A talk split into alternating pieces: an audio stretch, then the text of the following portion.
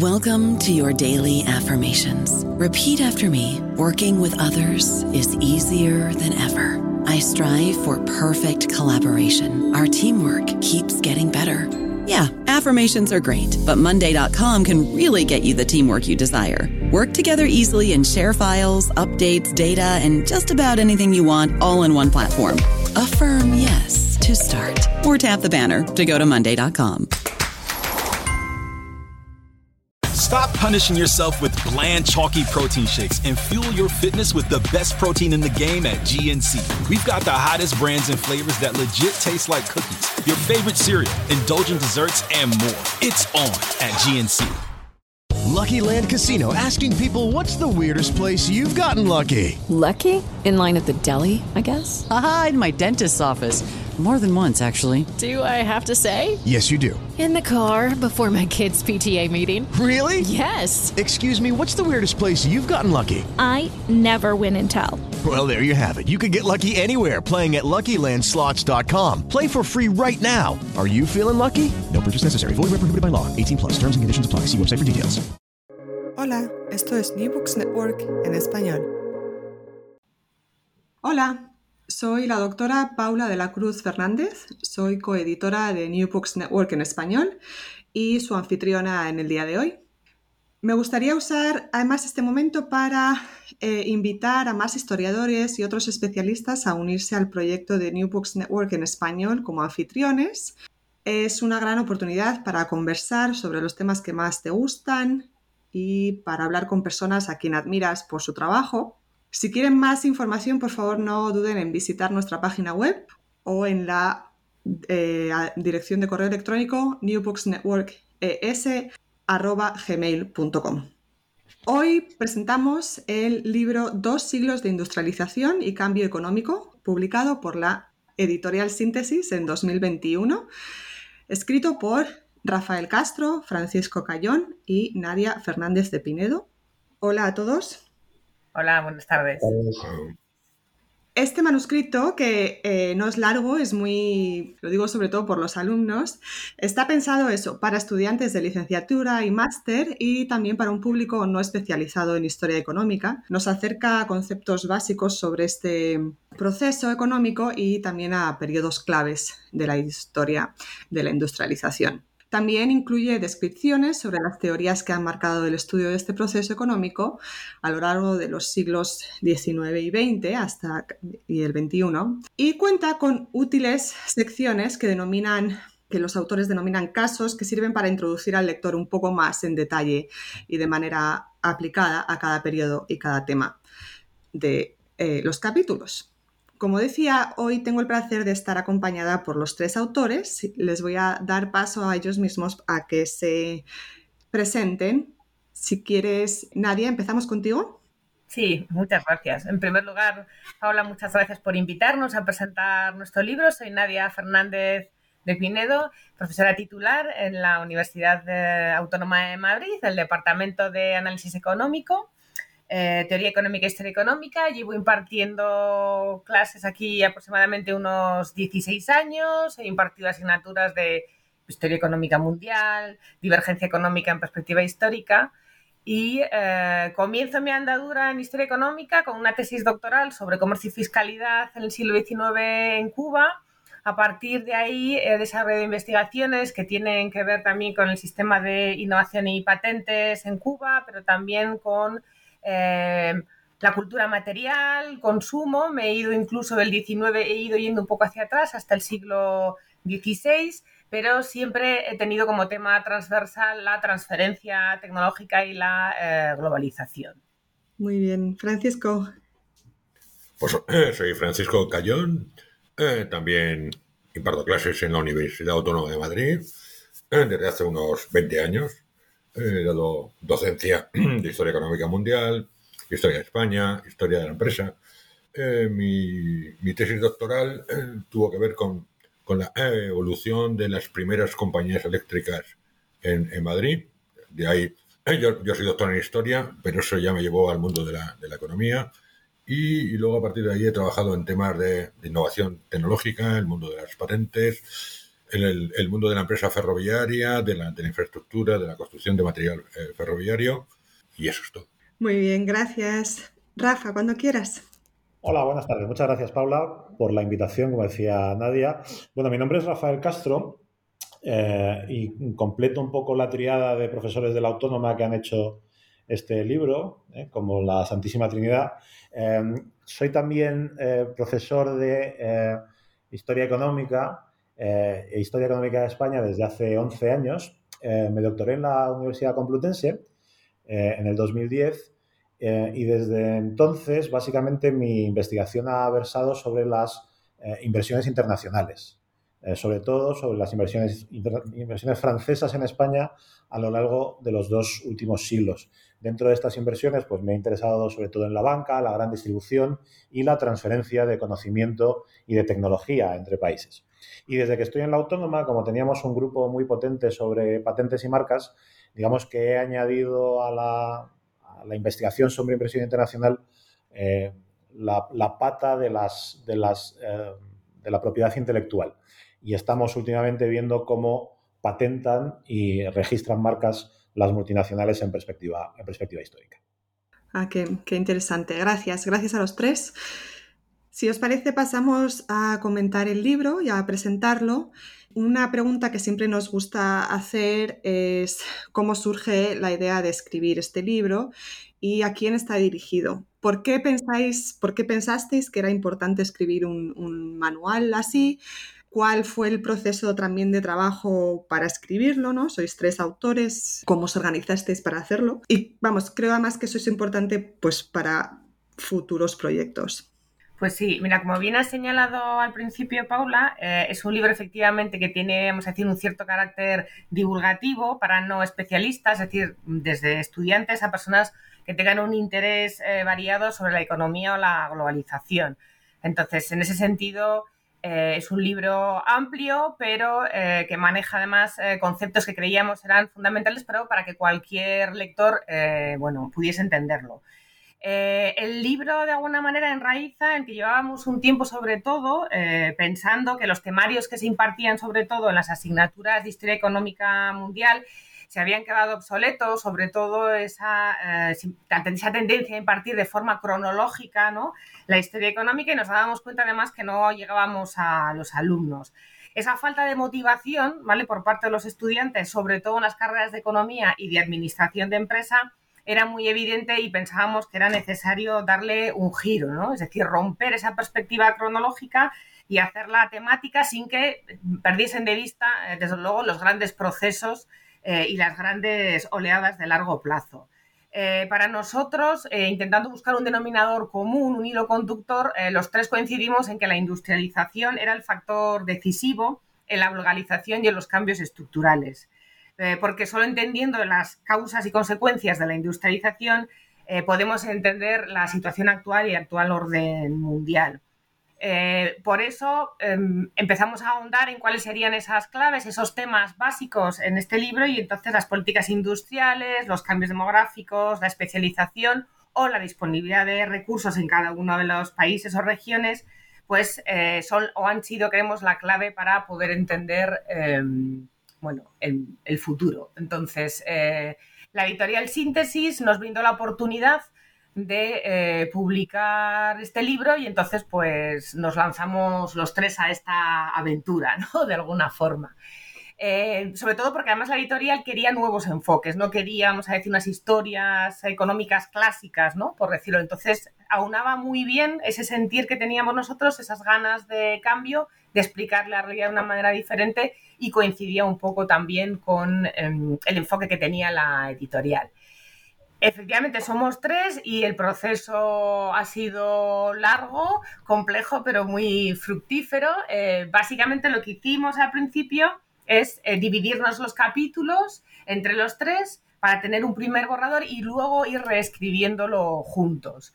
Entonces, la introducción, por ejemplo, las conclusiones, pues eh, han sido un proceso de reflexión, vamos a decir, muy fructífero en ese sentido, ¿no? Porque cada uno además venimos de mundos, vamos a decir, diferentes, como bien hemos explicado al principio, ¿no? Del mundo de la empresa o de eh, el comercio, etcétera. Entonces, el, principal reto, una vez que teníamos ese primer borrador, es ajustarnos, vamos a decir, a eh, lo que nos sugería la editorial, que es sobre todo, bueno, pues eh, como tú bien has dicho, es un libro corto, ¿vale? dividido en una serie de capítulos y entonces no teníamos, teníamos el miedo o el gran problema era no caer en el reduccionismo y entonces eso nos llevó a un proceso de elaboración y de reescribir eh, durante eh, casi eh, dos años. Entonces, de hecho, desde la estructura original del libro, mm, al final lo que hicimos fue fusionar incluso dos capítulos porque, bueno, veíamos que la relación entre los capítulos tenía, era necesario que fuese como mucho, muy fluida y que se entendiese bien. Entonces, ha habido varios procesos de reestructuración, de fusión, por ejemplo, de dos capítulos. Fusionamos transición demográfica y ciudades y bueno, somos conscientes bueno, de que podríamos haber incluido muchos más capítulos, como por ejemplo la transición energética, eh, pero bueno, hemos optado por eso, por utilizar los estudios de caso, que sí creemos que es una novedad y que eh, son de gran ayuda para el público en general para entender precisamente estos procesos de eh, largo plazo. así que bueno, más o menos esa ha sido la evolución. Sí, la verdad es que para mí lo de los casos me pareció muy útil porque además creo que crea, vamos, llegáis a, este, a esta idea de, conectar. Estamos estudiando un concepto, bueno, pues mm, igual no es el presente, pero mira cómo se conecta eh, a principios de siglo con este evento, ¿no? Y, así es como quizás generáis también interés entre los alumnos. Eh, llevamos trabajando ya creo que ya casi 10 años los tres juntos, hemos llevado a cabo varios proyectos de innovación docente y entonces incluso hemos llevado, eh, tenemos varios Small Private Open Course, varios SPOCs, en el que precisamente ahí empezamos con estudios de caso.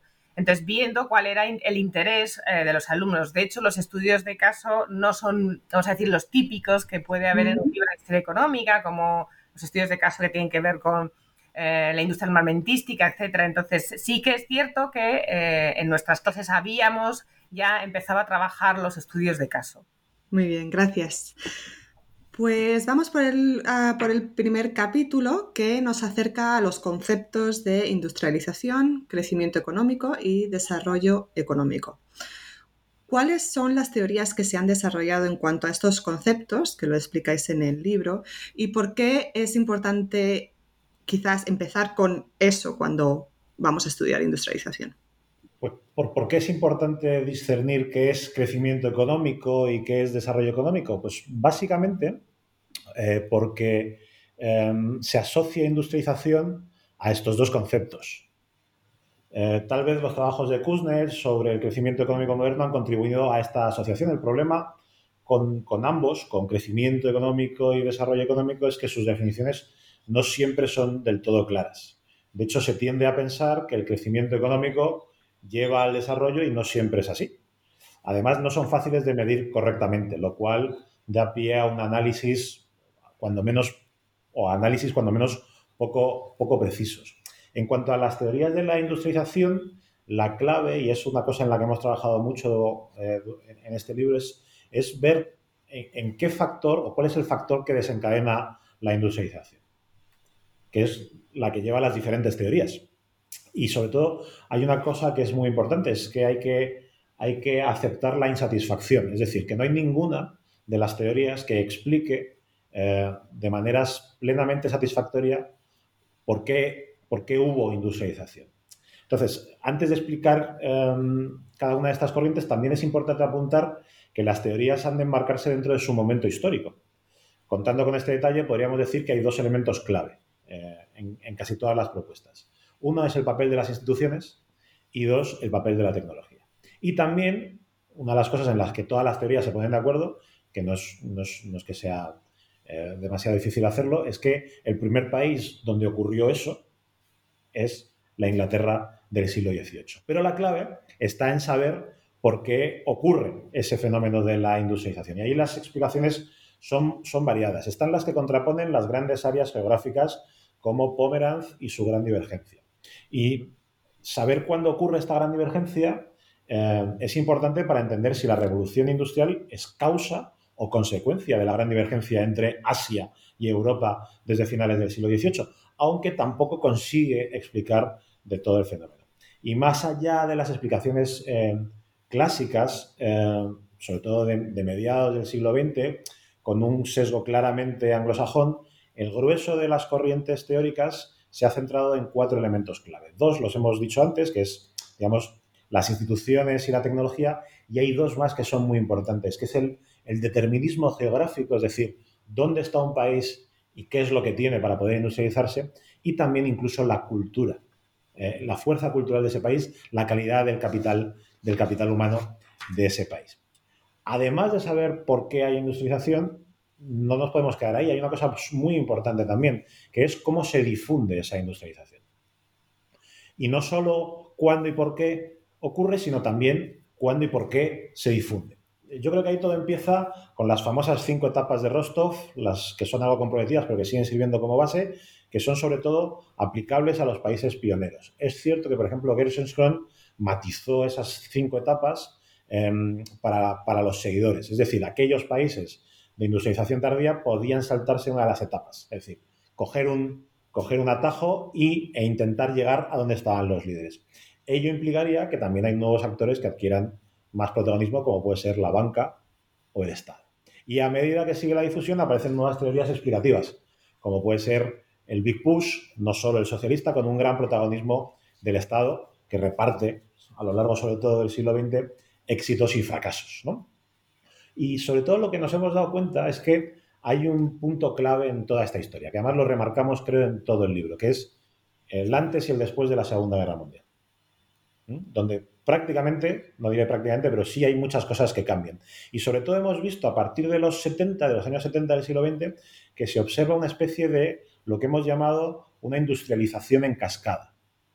Que las economías más avanzadas se han ido especializando en productos de mayor valor añadido o en servicios y han han ido deslocalizando su producción em, a otros países con menores costes, sobre todo laborales.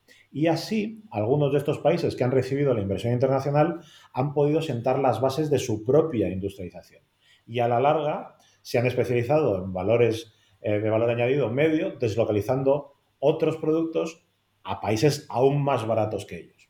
Y a medio y largo plazo estamos viendo cómo esa industrialización se va extendiendo en plan eh, mancha de aceite más o menos por todo el mundo. Quiero decir, los ejemplos más claros son los de China, los de los dragones asiáticos, etcétera, etcétera.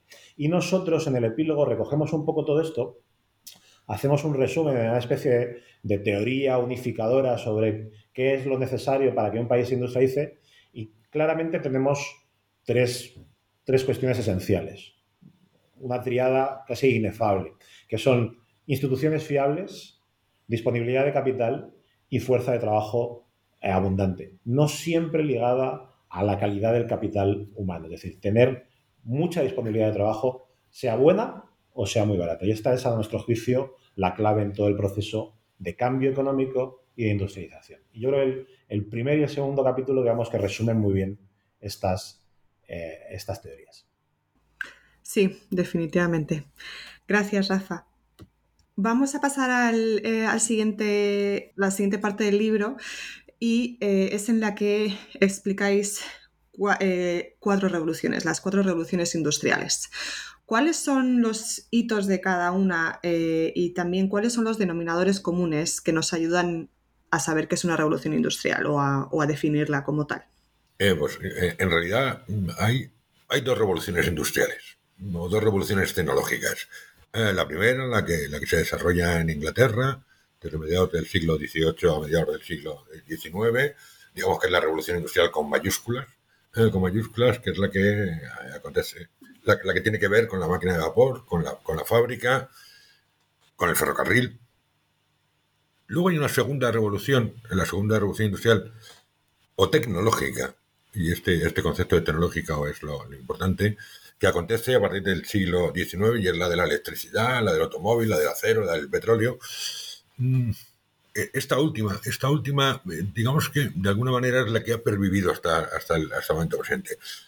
Todas, todas ellas tienen un, elemento común, que es el cambio tecnológico, que subyace debajo de todas ellas. para el presente, para el presente es, esa segunda revolución tecnológica la que más eh, nos, nos, nos plantea, nos plantea su, su continuidad. Eh, la tecnología de la primera revolución industrial se nos queda ya, de alguna manera, un, poco, un poco lejos. Y entonces esa, es esa segunda, eh, esa segunda eh, revolución industrial la que, en la que nos, nos pone, nos pone, nos sitúa en, en el presente. De hecho, las otras dos revoluciones tecnológicas o las otras dos revoluciones industriales de las que de las que hablamos en el libro están vinculadas a eh, la tercera, la tercera con la con el mundo del cambio del, el- del mundo de la informática, con las transformaciones en el, en el mundo de la eh, de las de las telecomunicaciones, eh, de alguna manera con lo que estamos viviendo hoy en día y que, y que surgiría a partir de la llegada del, del mundo de la informática, de los ordenadores, de los PCs, al- al mundo de la empresa, al mundo de la producción, al ámbito doméstico y, y luego al ámbito de la, de la educación. Eh, Eso es en lo que nos encontraríamos en la actualidad. No todo el mundo considera que existe esta tercera revolución industrial, esta tercera revolución tecnológica. Muchos consideran que es una mera continuación de la, de la segunda. Pero los que sí eh, creen que existe esta tercera revolución eh, tecnológica eh, dan incluso un paso más allá y plantean que estamos ya en la cuarta revolución. En la cuarta revolución tecnológica vinculada a la automatización de los procesos productivos, vinculada en realidad a la robotización de los procesos productivos. Bueno, yo creo que es un poco pronto para, para saber, para conocer, y, más desde el ámbito de la historia, de la metodología de historia, conocer si de verdad eh, estamos en esa ruptura o no. no. no conocemos cómo termina el proceso. Sabemos cómo puede estar empezando, eh, no, cómo, no cómo ha terminado. Y en cualquier caso hay, un elemento que, diferencia las dos primeras revoluciones tecnológicas eh, de esas dos siguientes, y es el cambio de un paradigma energético. En la primera revolución industrial hay un cambio de paradigma energético, se pasa de, de- la madera, de la madera, del, carbón vegetal ah, al carbón, al carbón eh, mineral. En la segunda aparece la electricidad y, más, un poco más adelante el, el petróleo. En la tercera no hay cambio de paradigma. Seguimos con la electricidad y seguimos con el petróleo. Y en la cuarta, en la cuarta, ahí es donde puede entrar ese cambio de paradigma, una vez que el mundo, agotados eh, las fuentes, las fuentes fósiles, eh, pase a un escenario distinto con las fuentes renovables. Gracias. Queda muy claro así. Y bueno, ojalá, ojalá sí, sí que haya un paradigma y sean las renovables las que, las que empiecen a ser la base, ¿no? Bueno, a partir del capítulo 3 dividís el libro en seis factores y, o elementos que es importante tener en cuenta cuando se explica la industrialización, sus orígenes y sus efectos. Si os parece, vamos uno por uno y, me gustaría que mencionarais también el caso eh, que habéis seleccionado para cada capítulo. Eh, Empezamos con el capítulo de, innovación. Entonces, eh, pues este capítulo pretende, por una parte, eh, presentar los, las nociones básicas de lo que se entiende por innovación, cambio tecnológico, sistema tecnológico, conocer, conocer lo básico, lo imprescindible, para tener esa base y entender mejor cómo luego eso conduce al crecimiento económico o puede conducir al, crecimiento eh, económico. Por otro lado, lo, que pretendemos es efectuar un, análisis de cuáles han sido las principales aportaciones que ha habido en cada una de esas oleadas de innovación eh, vinculadas con las con las revoluciones con las revoluciones eh, tecnológicas. Es importante también saber cómo se han protegido esas innovaciones, eh, qué mecanismos institucionales han existido, singularmente el, mundo de las patentes. Eh, se reflexiona un poquito un poquito en el libro el libro como sobre sobre ello. Eh, como también es fundamental y, y lo, dejamos, lo dejamos creo que claro, entender que la, que la innovación no se refiere solo a las máquinas, a los objetos, sino que la innovación tiene también que ver con los cambios en la organización, con los cambios en los procesos, en los procesos eh, de producción, que es igual de importante y en ocasiones todavía más que lo que entendemos por, por cambio, por innovación, por cambio tecnológico vinculado a la máquina, por decirlo de alguna manera. Eh, también también destaca- destacamos que a lo largo de la historia tampoco ha habido tantas grandes innovaciones, innovaciones radicales. Hay, hay muy poquitas innovaciones radicales, porque probablemente lo más importante para vincularlo al crecimiento, al crecimiento económico ha sido precisamente la agregación de conocimientos, la, la incorporación de pequeñas innovaciones, innovaciones en racimo eh, que, se, que se conocen, mucho más que las innovaciones radicales. Ponemos, ponemos algunos, algunos ejemplos en, en el texto. Y, y- y por último, de alguna manera también hacen entender que la, máquina de vapor no es de, no es de Watt, no es de Watt, que, que, el, que, el, ferrocarril no es de Stephenson, o que la bombilla no es de Edison. Que antes de ellos había máquinas de vapor, había mm, ferrocarriles, eh, o, había múltiples bombillas o múltiples lámparas. ¿Vale? Eso es un poco lo que, lo que a lo largo del, eh, del capítulo eh, hemos, hemos querido presentar. el, caso, el caso que plantea, que, que va junto con este capítulo, es un caso de estudio vinculado a la guerra. La guerra se dice siempre que es un, gran fomentador de innovación, sobre todo y particularmente a partir de, las dos guerras del siglo, del siglo XX, las dos guerras mundiales, que, dieron lugar a, múltiples, a múltiples eh, nuevos eh, bienes, eh, procedimientos. Pero nosotros nos hemos ido a fijar en, un sector muy particular, que es el sector médico, higiénico, sanitario, porque ahí también ha habido, ha habido múltiples innovaciones que se remontan a, mucho tiempo atrás. Pues hablamos desde, desde cómo se, lucha contra el escorbuto por parte de la, Armada Británica en, tiempos, en tiempos muy, muy lejanos, a, cómo se desarrollan los primeros sistemas de envasado y conservación de alimentos eh, en la Francia, en la Francia de, principios del siglo de principios del siglo XIX vemos cómo, cómo se dan avances muy significativos en todo lo relacionado con la transfusión de sangre, empezando por la Guerra Civil Española y continuando en la Segunda, en la segunda Guerra Mundial, eh, la capacidad de, difusión de la penicilina en la propia Segunda, segunda Guerra Mundial, el desarrollo de la cirugía plástica, la fabricación de prótesis, toda una playa de, elementos que hoy en día vivimos con ellos y que vienen del mundo bélico, de las guerras, de los grandes conflictos, y que luego luego se transforman eh, hacia la, sociedad civil eh, para que pueda seguir avanzando. En el capítulo 4, eh, otro de los factores determinantes que no podía faltar en el libro era lógicamente la población ¿no? y la mano de obra. aquí explicamos muy bien el proceso de la transición demográfica y aunque es cierto que se ha tendido a asociar revolución industrial con transición demográfica, lo que sí es cierto es que hasta 1950 ambos procesos parecen ir los dos parejos, especialmente vinculados al éxodo rural y a los movimientos migratorios, pero a partir de 1950 lo que vemos es que tanto los avances en la medicina, la salud o incluso el coste de oportunidad para la mujer de tener hijos han acortado las fases de la transición demográfica. Lo que se puede decir es que la revolución demográfica ha sido mucho más veloz que la eh, revolución industrial.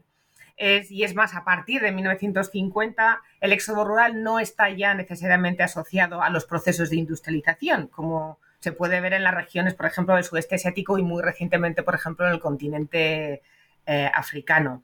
Ahí es más la terciarización la descolonización los que han determinado sobre todo los movimientos migratorios.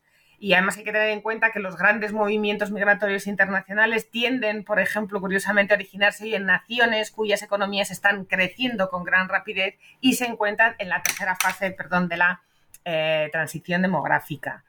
Em, sin embargo, aquí recuperamos como estudio de caso un caso emblemático que es el de la migración irlandesa en el siglo XIX. ¿no? Está gran famosa hambruna irlandesa provocada por el mildium de la patata, que fue la última gran crisis de subsistencia, por lo menos en Europa occidental, y que provocó no solo más de un millón de fallecidos, sino la emigración de millón y medio de irlandeses a Estados Unidos y de más de 300.000 a eh, Inglaterra y Escocia. Pero lo que queríamos ver en este estudio de caso es eh, lo importante, no solo es la gran emigración y los fallecimientos, sino las consecuencias a diferentes niveles que tuvo esta crisis de subsistencia, empezando por un cambio en la política arancelaria, logrando la abolición en 1846 de las leyes de granos en el Parlamento británico. Y aquí sí vemos un cambio en las dinámicas migratorias, ya que eh, emigran familias enteras y mujeres no solo varones jóvenes, y además es una inmigración definitiva, solo el 10% eh, de los que emigró regresó.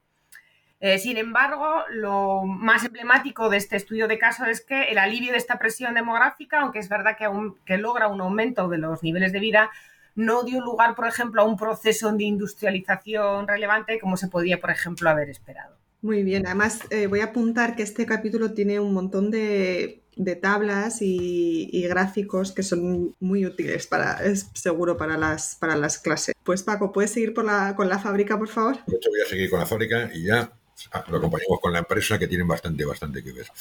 Eh, la, fábrica es, uno de los iconos, como, como antes he, comentado, de la, de la revolución industrial, de la revolución industrial eh, inglesa. Y, la fábrica va a representar un cambio radical, radical en el modelo, en el modelo organizativo. Pero es una fábrica que se va a ir transformando. Al principio más lentamente y, a partir de finales del siglo XIX, principios del siglo XX, la transformación es mucho más, eh, mucho más eh, importante debido al incremento de la, de la escala productiva y a la aparición de un mercado de masas más importante en Estados Unidos por entonces, pero que ya está embrionario también en, en Europa. Una, una, fábrica que además nos va a servir como, digamos, como excusa para hablar del trabajo. excusa para hablar del trabajo, de las dificultades de, de, adaptación que tuvieron los trabajadores para entrar en el mundo de la fábrica, de la descualificación eh, de muchos de estos trabajadores según va avanzando el proceso, los cambios organizativos, la llegada, la llegada de la Organización Científica del Trabajo y otras cuestiones que tiende a descualificar a los, a los trabajadores y, y de la necesidad de unirse estos trabajadores para ser más fuerte, para tener mayor capacidad eh, en la negociación. E, esto no, nos lleva a, dedicar las últimas páginas de ese, de ese capítulo al tema de la, de la evolución del sindicalismo en el mundo, en el mundo del trabajo, desde un movimiento revolucionario de finales del siglo, del siglo XIX a, un, a unos sindicatos muy potentes durante una parte muy importante del, del siglo XX con una gran capacidad eh, de negociación y unos sindicatos mucho más difuminados desde comienzos del siglo XXI, eh, al menos en Europa. En el, capítulo eh, se, manifiestan algunas diferencias que existen entre los diferentes sindicalismos a, lo largo, a lo largo del mundo. El, caso, el estudio de caso que va asociado a este capítulo tiene que ver con la energía, porque la energía es, es, es, el elemento central para entender cómo puede aparecer la fábrica. E, ese cambio, esa aparición de la máquina de vapor eh, permite, permite incorporar el mundo, el mundo de la fábrica a la, economía, a la economía eh, internacional. Una, un estudio de caso en donde lo que, lo que vamos a hacer es visualizar cómo han ido transformándose eh, las, los elementos, las fuentes primarias eh, de, energía, cómo vamos a pasar, vamos a pasar en un primer momento de, la madera, del agua y del viento como fuentes energéticas fundamentales y vamos a pasar muy rápidamente al carbón con la llegada de la, de la revolución industrial. Vamos a empezar a emplear las, las, los elementos, los, fuentes de energía eh, fósiles, como a finales del siglo XIX eh, empieza ya a aparecer el, petróleo, aunque, aunque su consolidación no sea hasta el periodo entre guerras, incluso después de la Segunda, la segunda Guerra Mundial. Y eso analizado a través de dos gráficos donde se observa muy bien eh, cómo, cómo, son estos, estos fuentes eh, fósiles las que van a ser los elementos eh, fundamentales. fundamentales. visto, visto esto, visto esto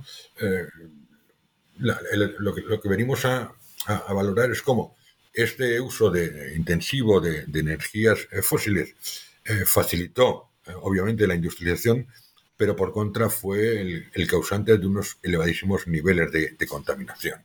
Digamos que el, famoso smog londinense eh, parecía ya un claro indicador, un claro indicador y sin embargo, eh, pues en los años siguientes poco se ha hecho por cambiar. Estamos ahora en ello, justo ahora se está celebrando la COP27 y todavía estamos en ello. Quiero decir que el, el gráfico, si lo continuásemos hasta, hasta el 2022, eh, probablemente hubiese cambiado todavía muy poquito. Bueno, pues eso es un poco lo que se pretende ver en ese estudio, en ese estudio de caso. En el siguiente capítulo nos enfrentamos al mundo, al mundo de la empresa. Eh, como decía Pablo al principio, no suele, no suele aparecer la empresa analizada eh, dentro de la, de la historia, de los libros manuales de historia, de historia económica, como tampoco ha tenido un gran interés por parte de la teoría económica eh, durante, durante mucho tiempo. Y, y, en este capítulo lo que hacemos es pues analizar la evolución, la evolución de la empresa.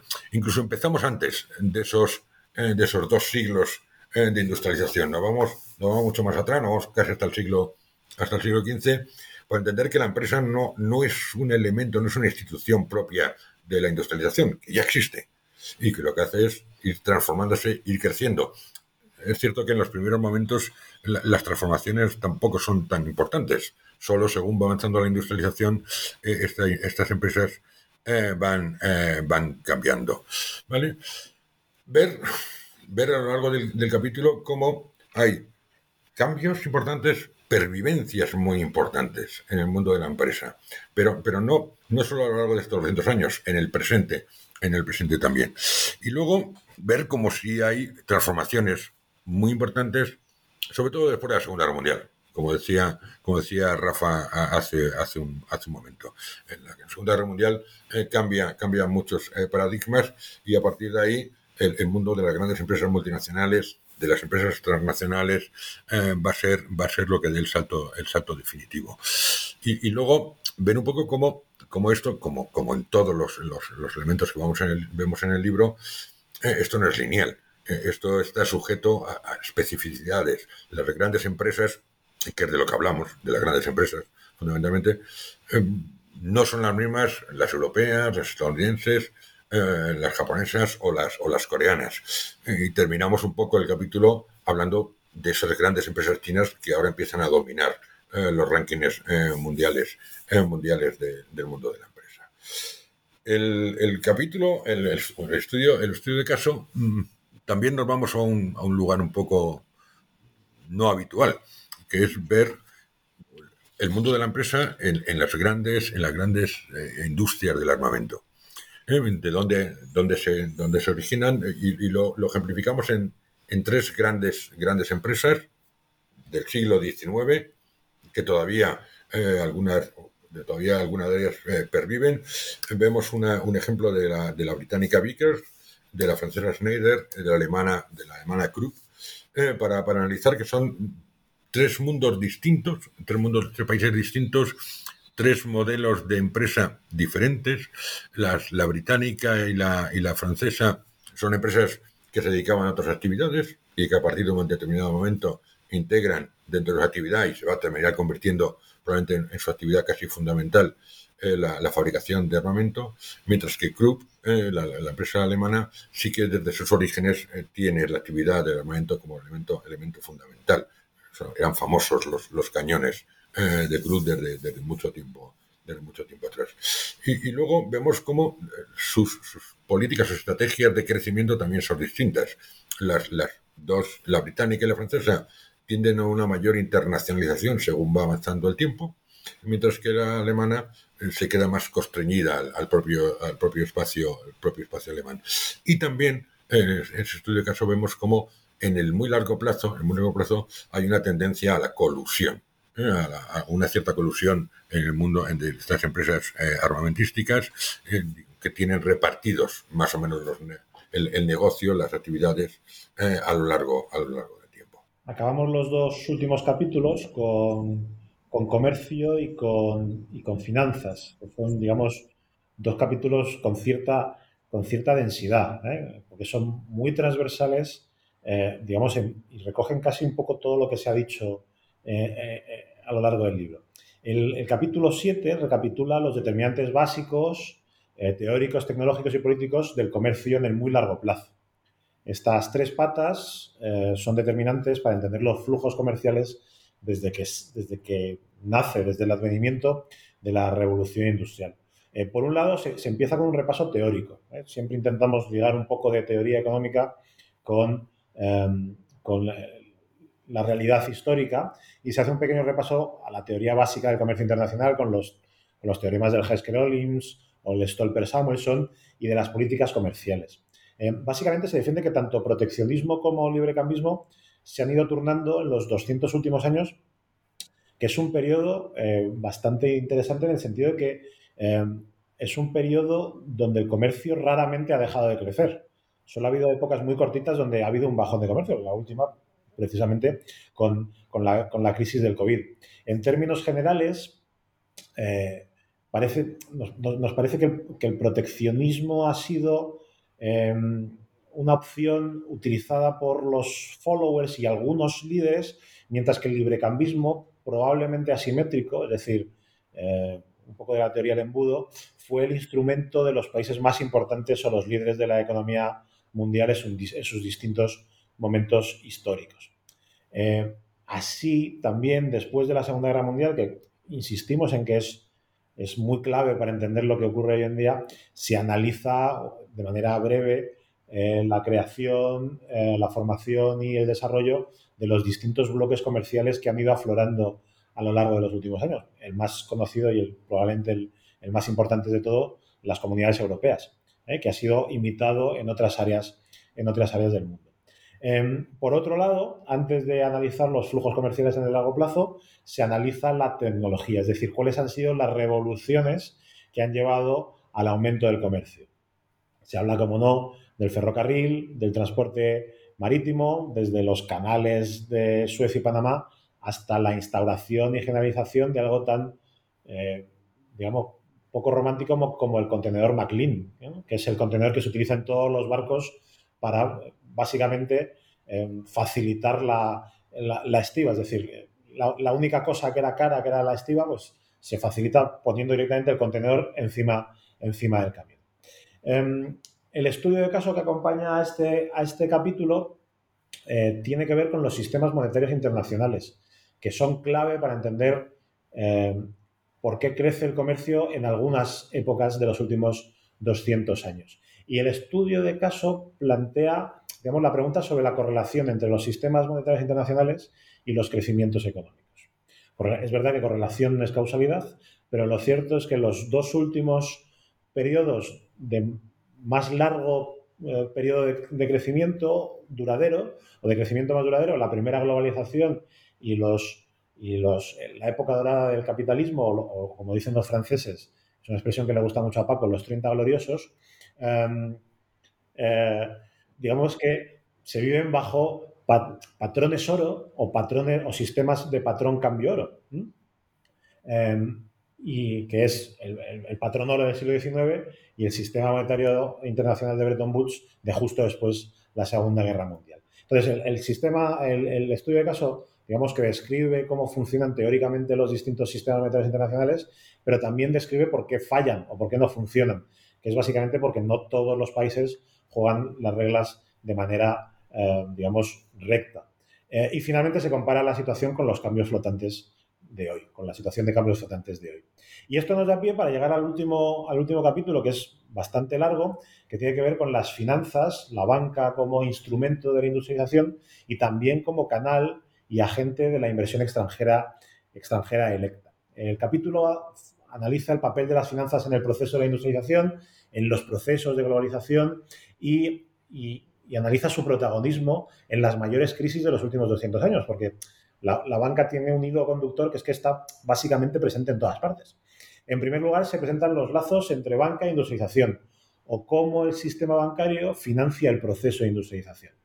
Em, así se describen los distintos modelos de bancos, desde el banco británico, que solo financia el corto plazo, hasta el banco alemán, que incluso crea grandes empresas pasando por el Banco Universal francés, el americano, el japonés e incluso el banco estatal, los bancos estatales de China. Y todo esto tiene que ver también con el momento en el que el país se industrializa. No es lo mismo industrializarse a principios del siglo XIX que a mediados o en el último tercio del siglo XX. Como todo en el libro, la Segunda Guerra Mundial tiene una vital importancia y también en las finanzas, puesto que a partir de la Segunda Guerra Mundial se afianza un actor extraordinario, que es el Estado y en, diferente medida los bancos de desarrollo.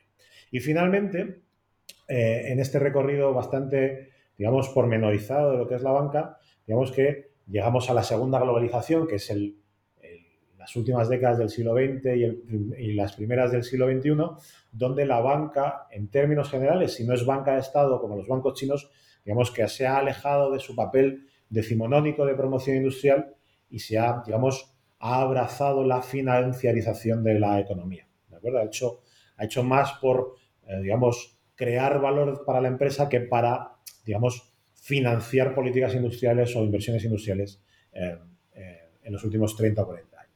Y una vez conocido el papel de la banca como galvanizador de la industrialización, se hace un repaso de, cómo se ha canalizado esta financiación por una de sus, vías más típicas, que es la inversión extranjera directa directa. Perdón. Los cambios en la dirección de los flujos de inversión van muy acorde con la idea de este libro sobre esta industrialización en cascada, puesto que nuevos países se incorporan al proceso e empiezan a invertir en otros, en otros países con menor desarrollo.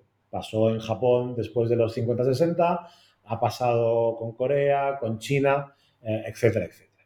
Y una vez em, visto esto, el capítulo termina cuando los inversores buscan demasiada rentabilidad, que es cuando eh, eclosionan o aparecen las, las más famosas crisis financieras de los últimos 150 años.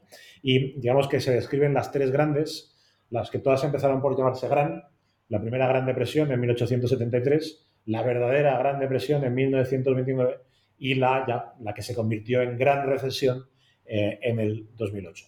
Además de algunas otras crisis, eh, digamos, que van jalonando la historia de los últimos 150 años. Y esta historia de la Gran Recesión, digamos, que nos da pie a ver un, nuevo estudio de caso en el que se recoge, digamos, eh, las salidas de las dos grandes crisis, de las dos grandes crisis sistémicas de los últimos 100 años, que son la crisis de 1929 y la crisis del 2008. Eh, y sobre todo vemos cómo se sale de la crisis no solo desde el punto de vista económico, sino también desde el punto de vista social.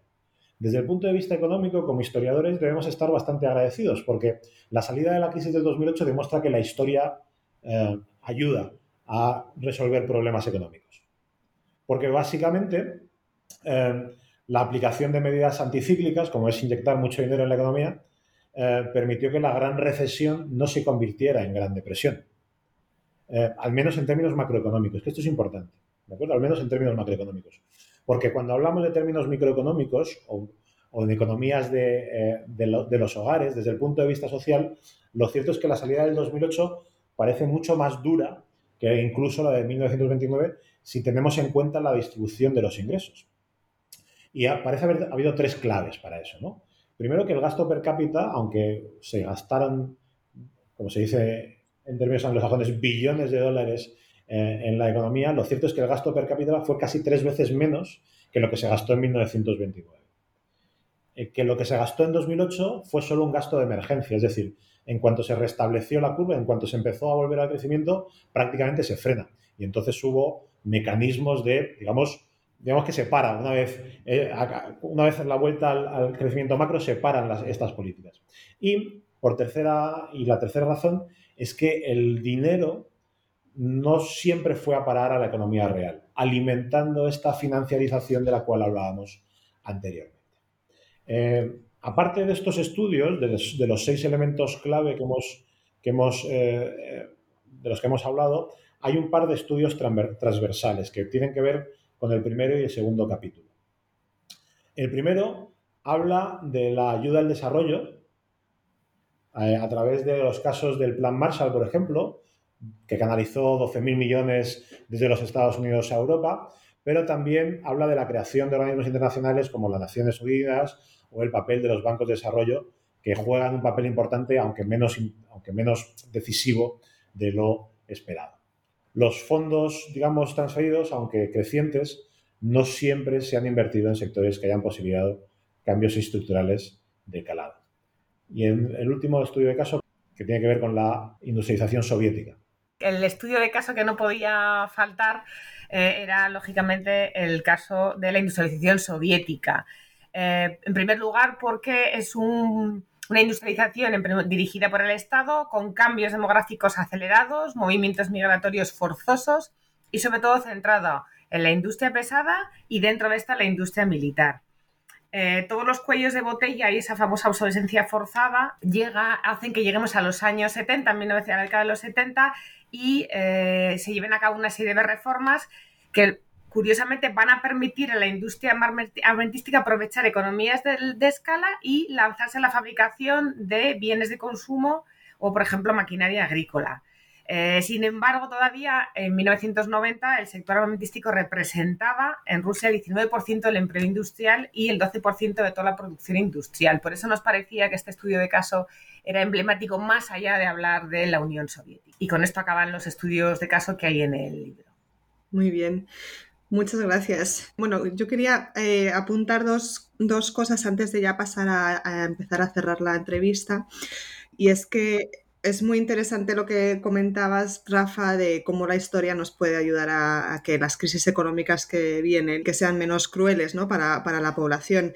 Y eh, en los diferentes capítulos también tiene una selección de documentos que se pueden revisar y utilizar también en el aula y con un comentario que es eh, también muy útil para, para ver cómo poder analizar y usar eh, fuentes y, analizar el pasado. Sí, no, pues, precisamente es justo eso lo que, lo que pretende esa, esa selección de, brevísimos textos o alguna imagen que hay también.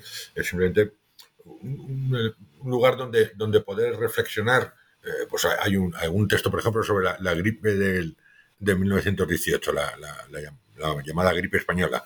Pues eh, luego analizamos cómo, cómo, las medidas que se toman en 1918 difieren bastante poco de las que se toman con la COVID.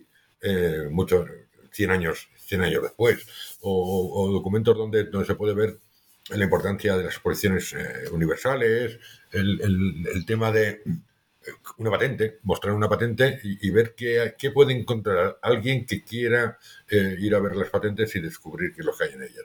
Son, documentos que pueden servir pues, para reflexionar, para, para conectar un poco el, pasado con el presente, y, pero que cada uno pueda reflexionar un poco a partir de estos, de estos textos o de estas, de estas imágenes. Muchas gracias. Vamos a terminar la entrevista eh, con, si nos podéis contar un poquito en qué proyectos eh, estáis ahora eh, estáis llevando a cabo y, si estáis los tres o de manera independiente.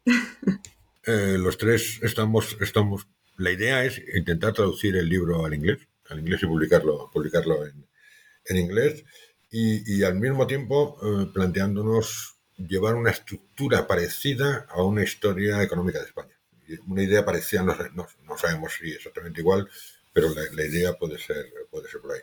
Y, luego seguir ahondando en el tema de los casos, que nos parece interesante. Ya, ya, ya comentó Nadia al principio que es algo que hemos venido utilizando en, las clases a través de, las plataformas que hemos utilizado los tres eh, recurrentemente los últimos 9, 10 años, pero los casos creemos que son un elemento muy importante para para poder conectar muy bien los, los, elementos del pasado con el, con el presente, como atraer, atraer a, los, a los lectores o atraer a los alumnos de, cosas que ocurrieron en el pasado que podemos interpretarlas y que nos pueden ayudar en el presente a interpretar este, este presente. Y, yo, desde un punto de vista personal, pues Rafa había comentado al principio ya algo, eh, estamos trabajando sobre el tema de, de innovación y el mundo de la empresa, ver si hay, si hay elementos digamos, que se puedan hasta cierto punto modelizar, eh, vinculados a cómo, a cómo esas empresas realizan, realizan sus inversiones, su, su I+.D. y su innovación en, en, los países en donde están, en donde están presentes, cuando son, son grandes eh, multinacionales, y, y, centrado básicamente en eso. Muy bien, gracias. Nadia, ¿te parece seguir? Eh, sí, eh, bueno, además de este proyecto en común, últimamente eh, vinculado con las publicaciones que he realizado en Cliometric Historical Methods con mis compañeros Félix Fernando Muñoz y Avero La Parra, lo que me he centrado es en analizar a través de estudios bibliométricos cómo ha evolucionado precisamente la historia económica en el famoso debate Margot y Volt ¿no? Sobre, bueno, dónde acabarán los historiadores económicos y si, bueno, sobre todo, y tiene mucho que ver con la formación, ¿no? Es decir, no es lo mismo aquellos que, por ejemplo, tenemos una formación original en historia con los que tienen una formación de economistas, ¿no? Y entonces estoy un poco ahí eh, en ese debate sobre hacia dónde va la historia económica. Muy bien, muy bien, gracias. Rafa. Pues nada, completando un poco lo que ha dicho Paco, eh, tengo, tengo además proyectos con, con, ambos. Por un lado, con Paco nos hemos, nos hemos inmiscuido en el apasionante mundo de la economía circular eh, en perspectiva histórica. Básicamente porque hemos intentado ver cómo eh, se gestionan los recursos y la escasez en periodos como la Guerra Civil Española con el caso del ferrocarril y con algún estudio de caso de, de una empresa eh, muy, digamos, muy paradigmática de los 40-50 y sobre todo de los 60-70 como Ferrovial, que también, digamos, crea sus ventajas competitivas con algún germen parecido a la economía, a la economía circular. Y por otro lado, aunque yo soy un, más, un, más, más que un especialista, he hecho más siglo XX que siglo XIX, Con Nadia tenemos un caso, yo creo que muy bonito, sobre un banco francés que se llama Crédit Foncier Colonial, que es un crédito, perdón, un banco que se creó única y exclusivamente para financiar el comercio de la caña de azúcar en las colonias francesas. Y que, y que, a diferencia de otros estudios de caso, que solo hablan de éxitos, esto es un estrepitoso fracaso. Y entonces ver cómo, cómo, hay, cómo existe el fracaso también y que el fracaso sirve para aprender, pues es una cosa que nos tiene como muy, como muy entretenidas para los próximos años. Muy bien, perfecto. Muchas gracias. Pues aquí me voy a despedir. Muchas gracias por eh, participar en la entrevista. Gracias a ti. Gracias a ti, Paula. Gracias. Mi nombre es Paula de la Cruz Fernández. Gracias a todos por escucharnos hoy y no os olvidéis de mirar más eh, todas las entrevistas que hay en New Books Network en español. Hasta la próxima.